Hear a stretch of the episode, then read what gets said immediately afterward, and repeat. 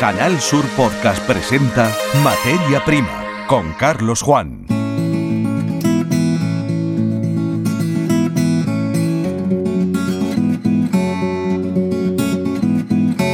Bienvenidos a este nuevo episodio de la saga Materia Prima en el podcast de Canal Sur Radio y Televisión. Hoy hablamos de problemas encadenados. Verán, nos referimos a la subida que todos los ciudadanos notamos el día 1 de enero de este año de los precios de los combustibles. No va a ser la última, ni tampoco se atisban en el corto plazo bajadas. Desde el miércoles 1 de febrero se ha activado en la Unión Europea la prohibición de importar derivados del petróleo procedentes de Rusia. Hablaremos con el presidente de la Federación de Estaciones de Servicio de Andalucía, Antonio Felices, sobre cómo está este mercado que influye en áreas de la producción de alimentos como es la apicultura. El sector ha vivido una jornada de movilización en Sevilla. Hablamos con un apicultor que, entre otras cosas, nos dice que el incremento del precio de los combustibles no le está poniendo las cosas eh, fáciles, si bien es cierto que su actividad arrastra otros problemas como el desproporcionado volumen de importación de miel extranjera, cifrada en 35.000 toneladas en el periodo comprendido entre enero y noviembre del pasado año. Hemos salido de la primera gran advección de aire frío en el sur de la península, una situación que en general ha dejado bajas temperaturas y precipitaciones, especialmente si comparamos las mediciones hechas con las de cualquier semana del mes de diciembre. En Sanlúcar de Barrameda, en la provincia de Cádiz, la producción al aire libre y bajo plástico en invernaderos sufre esta situación de frío. Desde allí, un agricultor muy activo en las redes, por cierto, nos va a contar qué hacen para preservar las cosechas en estos días fríos de enero. Antes de empezar, no queremos dejar en el tintero la cumbre bilateral España-Marruecos, que se está celebrando, ha sido programada para el 1 de febrero en Rabat, debido a que COAG adelanta que supone un peligro para el sector agrario. Tendremos que esperar a conocer sus resultados, los anuncios que se hagan de interés para la agricultura para a partir de ahí hacer un análisis más detallado, por lo que en este episodio lanzamos este pequeño avance. Y ahora sí, tiempo para materia prima en Canal Sur Radio y Televisión.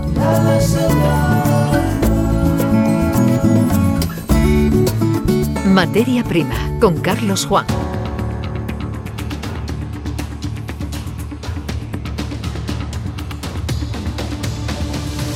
Desde el 1 de febrero está prohibida en el territorio de la Unión Europea la importación de derivados del petróleo procedentes de Rusia. Este hecho provocará casi con toda seguridad que el mismo combustible haga viajes continentales más largos para que su trazabilidad quede diluida. En otras palabras, que tras sucesivos procesados acabe entrando por otras fronteras. Son las reglas del mercado mundial mayorista, algo que nos recuerda a un refrán muy de materia prima es muy difícil poner puertas al campo. Todo esto ocurre cuando todos, salvo determinados sectores entre los que sí figura el agrario, hemos asumido al final de la bonificación de 20 céntimos de euro por litro y además todos, incluyendo en esta ocasión a los agricultores y a los ganaderos, también hemos asumido el incremento de precio y fiscalidad de combustible por el uso de componentes ecoeficientes en la mezcla. El presidente de la Federación Andaluza de Estaciones de Servicio, Antonio Felices, preguntado por la situación actual del mercado, no se decanta por bajadas a corto plazo. Si a eso le unimos el despertar de la economía china, si China, que es el primer eh, consumidor mundial, eh, despierta su economía y empieza a tirar de la demanda, realmente lo lógico es que suban los precios. ¿Hasta dónde? Eso es eh, eso no es, no es una pregunta que se pueda contestar. Lo que sí que es evidente es que hay una menor oferta de productos, porque en Europa eh, los últimos 10 años, pues bueno, nos dejamos un poco de la mano de Dios, de, importar el gasóleo y la gasolina ya refinada de Rusia.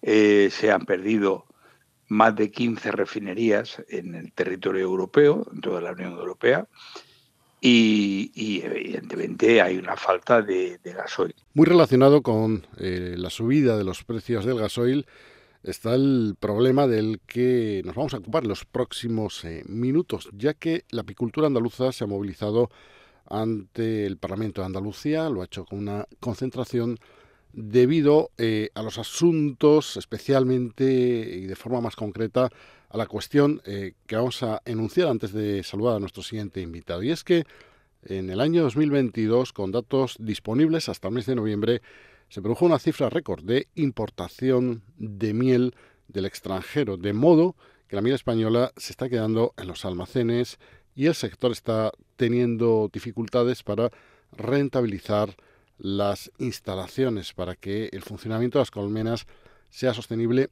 en todos los aspectos. Por supuesto que influye el gasoil, pero también influye otros eh, factores eh, que vamos a conocer eh, dando la palabra, dando la bienvenida también a este podcast en materia prima en Canal Sur Radio y Televisión al apicultor Manuel Pérez Reche, a quien saludamos. Hola, buenas. Manuel, usted tiene a sus espaldas más de 30 años de oficio de apicultor. ¿Qué situación están viviendo ahora mismo? Ahora mismo muy difícil porque el, precio que tenemos en el gasoil la transhumancia nos está haciendo muy difícil. La miel, pues los precios están bajos. Luego las exportaciones entrando mieles de fuera a precios muy bajos y la nuestra pues las tenemos en los almacenes. ¿Cuánta miel ha podido vender esta campaña y cuánta se ha quedado en sus almacenes? Pues esta campaña pues se ha vendido muy poca porque la mayoría pues están en almacén porque claro los precios que, se, que están ahora pues estamos perdiéndole dinero entonces estamos vendiendo a bajo de coste bajo coste entonces pues no nos sale rentable. A la vista de lo anterior ¿cuánto ha podido perder usted? ¿Han hecho algún cálculo? Ahora mismo, pues no, pero vamos, pero que se está vendiendo, vamos, que, que no es.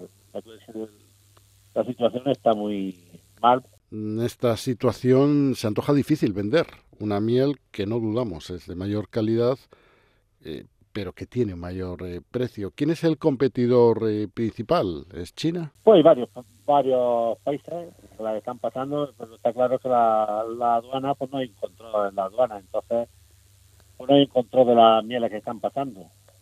Y luego tendrían que tener un etiquetado de dónde procede cada miel. Llevan tiempo quejándose por el poco control que existe con el etiquetado, ¿no, Manuel? Pues sí, debería de ser, por lo menos el consumidor que supiera de qué país está consumiendo.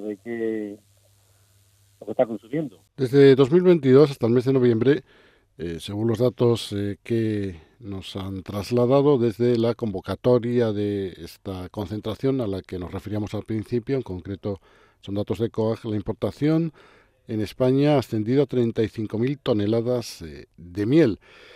Sin duda, con este volumen tan importante, mucha miel de producción andaluza y del resto de España se ve perjudicada, ¿no? Ese es el dilema, porque, claro, todo lo que está pasando, las mieles pues están todas sin vender, Manuel, ¿cómo le pueden ayudar las administraciones públicas? ¿Qué piden exactamente? Pues la ayuda deberían de ser directas, pues claro, pues tenemos, hubo una ayuda de, del año de sequía, no, no el sector nos dejaron fuera, ahora del gasoil nos han dejado también, parece ser, estamos ahí también luchando, porque el precio del gasoil pues por la transhumancia pues nos sale muy costoso.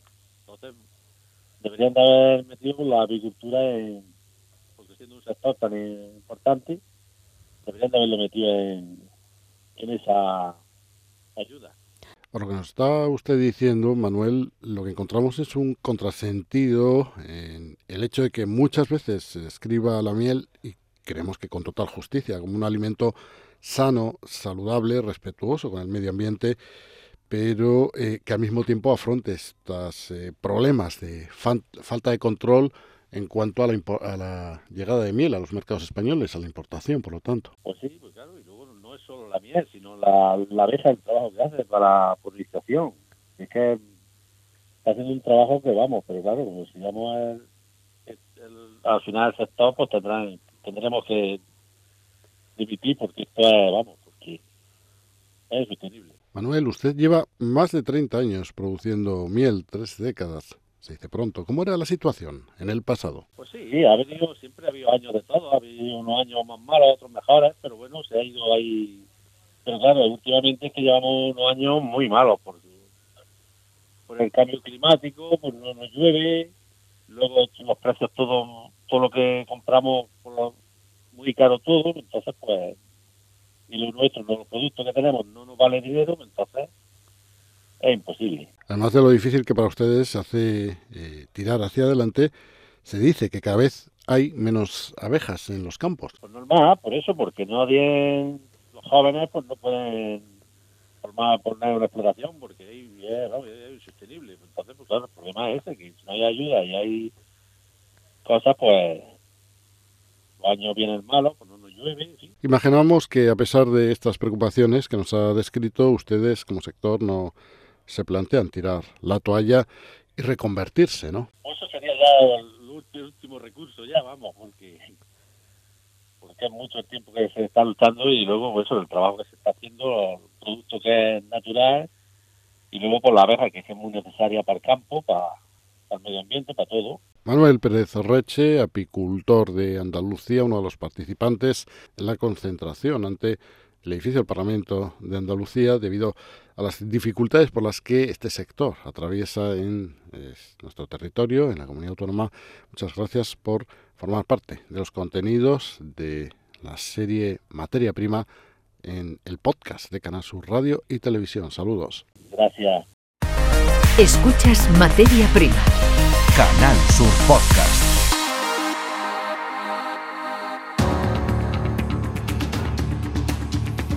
En el momento en el que grabamos el podcast Materia Prima, las temperaturas en Andalucía están remontando.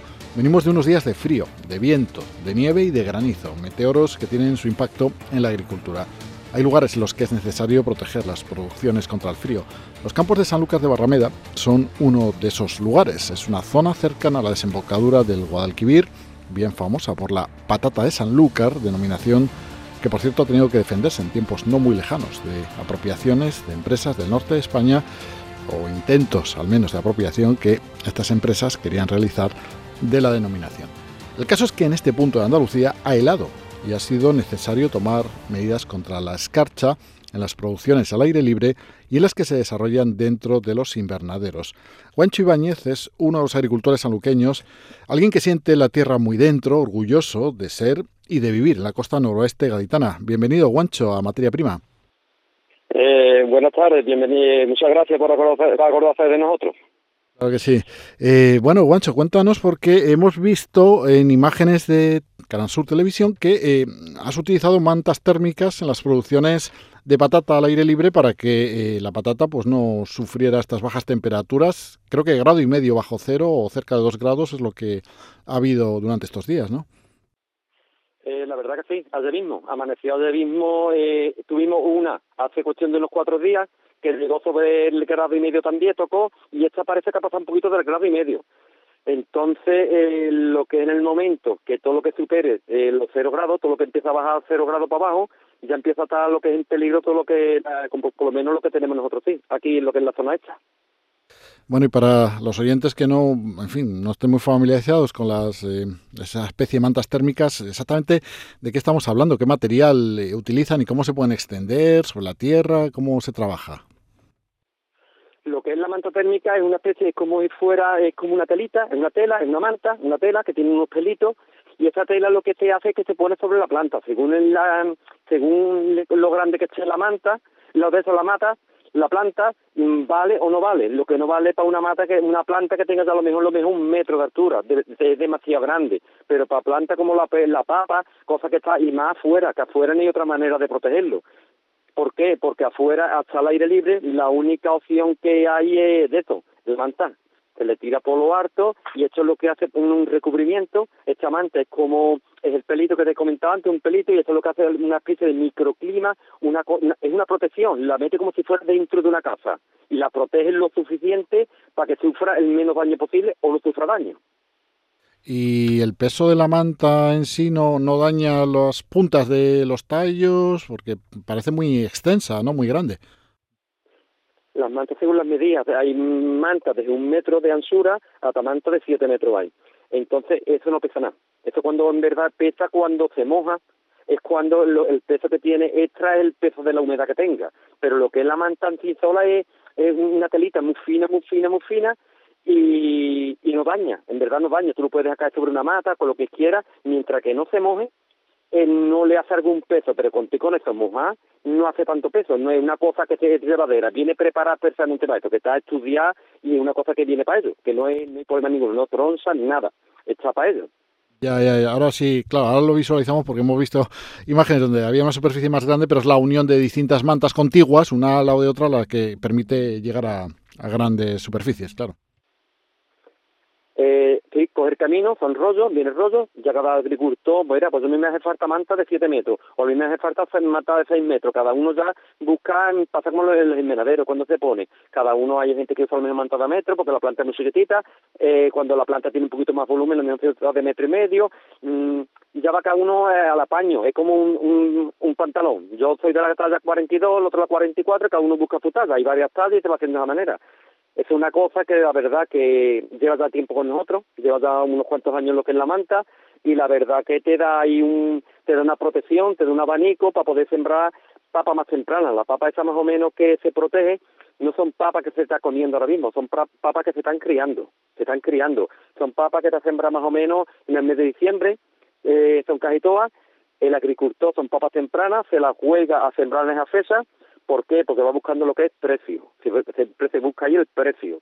Eh, la papa que antes se cría y menos papa da en el mercado, pues vale más dinero. Entonces el agricultor se la juega, lleva ese riesgo, siempre va corriendo ese riesgo que el agricultor ve que la cosa con el frío se pone que no está muy bien, pues le tira la manta, la tapa, intenta protegerlo. Cuando nada más que se va el frío, que parece que ya a lo largo de este fin a lo largo de esta semana que estamos a finales, parece que se retira un poquito, en el momento que se retira, esa manta se le, se le quita y, la, y, la, y lo que es la papa se le deja al aire libre porque eso es lo harto de la mata, tampoco es bueno tener mucho tiempo. Esto es tapa lo que está, es un abrigo, en verdad. En el momento que empieza a hacer calor hay que quitarlo.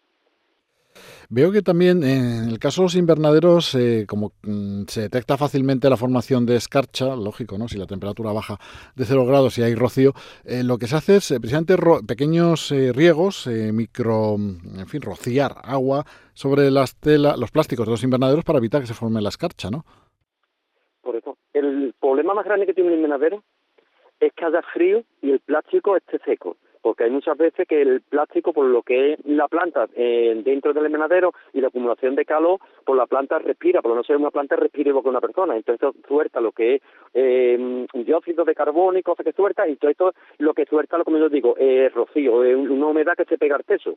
Cuando carece de esa humedad, el plástico seco, seco, el frío es muy fácil entrar para adentro, no tiene nada que lo que lo aguante, nadie que lo, lo frena ahí. Entonces se le echa pequeño riego por arriba para intentar hacerle escasa entre el frío que hay y los pequeños riegos, va cogiendo el plástico gordo. Aparte que le va sumando algún grado a lo que es el interior del envenenadero, porque siempre el agua líquida tiene más temperatura que el agua encongelada, siempre siempre tiene más temperatura. El simple hecho de echar el agua por arriba, lo que hace es meterle un par de grados más que lo que le gana, no le gana mucho más, lo suficiente para que no baje de cero grados, para que lo que es la savia no se encogele, porque cuando el, la planta llega, a cero grados, se puede coger tranquilamente como una linterna, una linterna, porque nosotros usamos aquí linterna para poder trabajar mm, cuando se está regando, porque no se ve, como normal de y esa la mata brilla, y tú la tocas y lo que tiene arriba es hielo, o sea, queda helada. En el momento que tenga el hielo, ya lo que son los conductos de la planta está muerto. Está como una persona cuando se encogela, una, una hipotermia de esta que se dice. En el momento que una persona se encogela, el miembro, una pierna, un dedo, algo que encogele, está muerto. Por pues la planta es exactamente igual, es idéntica, lo mismo. Bueno, pues vemos distintas estrategias eh, para responder a las bajas temperaturas, em, que por cierto, dentro hemos hablado de la mm, manta y el cultivo al aire libre, pero dentro de los invernaderos, ¿qué tipo de cultivos ahí en la costa noroeste estáis eh, cultivando?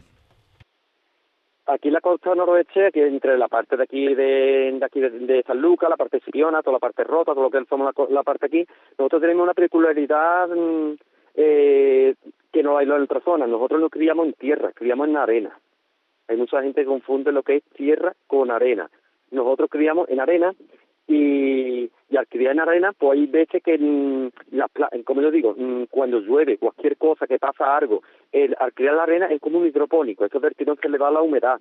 Es una cosa que es más fácil, mm, podemos sembrar otros cultivos que en otros lados, porque se encharca, no deja criarlo, o tiene más problemas.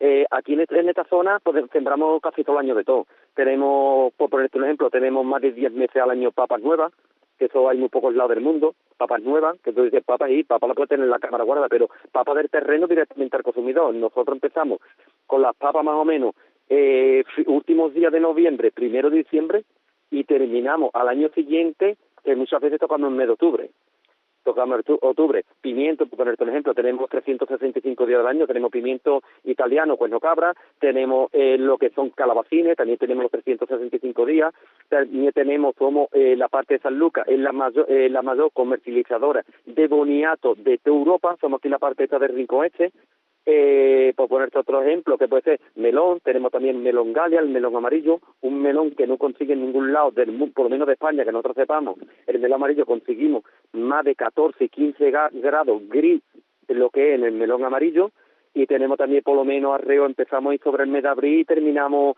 casi por lo menos en, octubre, casi en septiembre, octubre también tenemos, eh, tenemos campaña grandísima de puerro, en zanahoria, eh, lo que es rábano o nabo, eh, tenemos de todo, todo el año. Tenemos de todo, sandía, tenemos de todo, pimientos gordos, de todo. Aquí hay, como yo digo, de todo y como yo digo, y de la huerta nuestra. Aquí no viene nada afuera, aquí todo es nuestro. Bueno, de hecho, vemos, eh, aunque esto es la radio e internet y en un medio y en otro de comunicación, pues no se ve lo que está haciendo Guancho, pero que él incluso se las ha ingeniado para ir siempre con su sistema de manos libres en el teléfono y mm, no sabemos exactamente si, si esta vez está en la parcela, en el invernadero o en una nave, pero, muchas veces eh, atiende las llamadas que recibe de muchos medios de comunicación además y sin dejar de trabajar, ¿no? ¿Dónde, dónde te hemos encontrado esta vez? Ahora mismo estoy en el menadero mío de Calabacines, que se ve allí en las imágenes, el menadero ese es mío, y estaba poniendo eh, lo que son, tengo una, unas cajitas, unas cajitas que llevan una especie de una telita, que se le pone una especie de telita, para lo que en el transporte no, no dañe lo que es el tapín, lo que es nosotros le decimos tapines, pero es calabacines. Lo que es el, lo que es el roce del, calabacín con lo que es la caja, el transporte, no lo dañen, no lo sube, como decimos nosotros. Entonces una telita y estamos poniendo ahora mismo, preparando que mañana tengo que volver a cortar. Nosotros cortamos ahora aquí lo que los calabacines, un día y otro no. Con eso de la baja temperatura, pues no, no engorda lo que tiene que engordar es una cosa que se hace artesanalmente, eh, uno por uno, si tiene una mitad tierra se le limpia, eh, eh, la agricultura que tenemos nosotros aquí en verdad es artesanal totalmente, aquí de maquinaria muy poco, si es zanahoria lo cogen las cuadrillas, las personas que vienen a trabajar, sea de San Lucas o del entorno, es a mano, si es papa escogida a mano, se son las cajas a mano escogida, la que vale va y la que no vale se tira al lado, eh, casi todo artesanal, si es pimiento escogido artesanalmente, tomate, tenemos tomate de pera, un tomate buenísimo, que hay mucha gente que nos pregunta por qué los tomates no tienen sabor. El tomate no tiene sabor por una simple cosa, como todas las cosas. Eh, para tener sabor, tú tienes que coger los tomates maduros de la mata. Al coger tu tomate maduro, con una madurez eh, eh, en condiciones, no eso también su sino maduro, con el óptimo maduración que tiene, el tomate tiene sabor. ¿Por qué? Porque, porque ha madurado en la mata tú coges el camino con un tomate y lo abres y huele a tomate. Hay en otro sitio, o que viene de afuera, donde quiera, que tú coges tomate, lo abres y no tiene olor, no tiene sabor. ¿Por qué? Porque está cogido verde. Hasta cogido verde porque tiene olor, pues verde. Muchas cosas. Nosotros en tomate de pera hemos crecido un montón, hacemos millones de kilos de tomate de pera. Y como eso pues te puedo decir mil cosas. Yo lo digo una, a, quien quiera que nos visite, Ahí tenemos lo que son las subastas, tenemos lo que es la zona de aquí, tenemos tres, tenemos dos, como dos cooperativos en mercado, hay días que movemos el mes de mayo y el mes de junio pues un espectáculo, lo, que son las tres subastas. Hay veces que podemos tener tranquilamente entre los tres mercados, podemos tocar lo que es una subasta, una subasta, tenemos subasta martes, jueves y sábado, tres veces a la semana. Subasta y entre los tres mercados podemos tocar en esa fecha en torno al millón y pico de kilos de lo que es hortaliza de la zona pues nos quedamos con ese titular eh, que nos da Guancho en eh, respecto eh, al volumen que estáis moviendo por allí en, las distintas cooperativas y productores, ¿no? Los que estáis afincados en esa zona tan bonita por otro lado de, de Sanlúcar. Guancho, pues se nos ha pasado el rato enseguida. Hay que ver que, cuánto hemos aprendido de la agricultura de esa parte concreta de la provincia de Cádiz. solamente ya nos queda agradecerte tu participación en el podcast Materia Prima de Canal Sur Radio y Televisión. Por eso, me gustaría mm, añadirte una cosa, que la verdad es una cosa que mucha gente que tenga en cuenta. Yo siempre os lo digo a todas las personas. Día que tú te sientas a la mesa, eh, imagina todas las cosas que cree un agricultor y la quita de la mesa. Y te dará cuenta que la mesa tendrá muchas menos cosas. Yo no digo, somos importantes todo el mundo, pero hay mucha gente que los agricultores lo ve como poquito desplazados, lo mismo que digo los agricultores, digo los ganaderos, digo los, los marineros. Somos, como yo digo, somos lo, lo que damos de comer a las personas y hay muchas veces que no, no se nos ve, no se nos ve, nos tiene un poquito ignorado. Estamos mirando por otro lado y sin, sin mis compañeros, como yo digo, agricultores, ganaderos y nosotros los agricultores, no habría nada de comer. Eso es lo que yo digo. Se lo piensa la gente. Cuando te sienta a la mesa, quita lo que un agricultor produce, verás de, eh, montón de cosas que no tendríamos en la mesa. Sea, reflexión nos quedamos, Juancho. Muchísimas gracias, como decía, por eh, ser parte de los contenidos de este episodio de la saga Materia Prima en la sección de podcast de Canal Sur Radio y Televisión.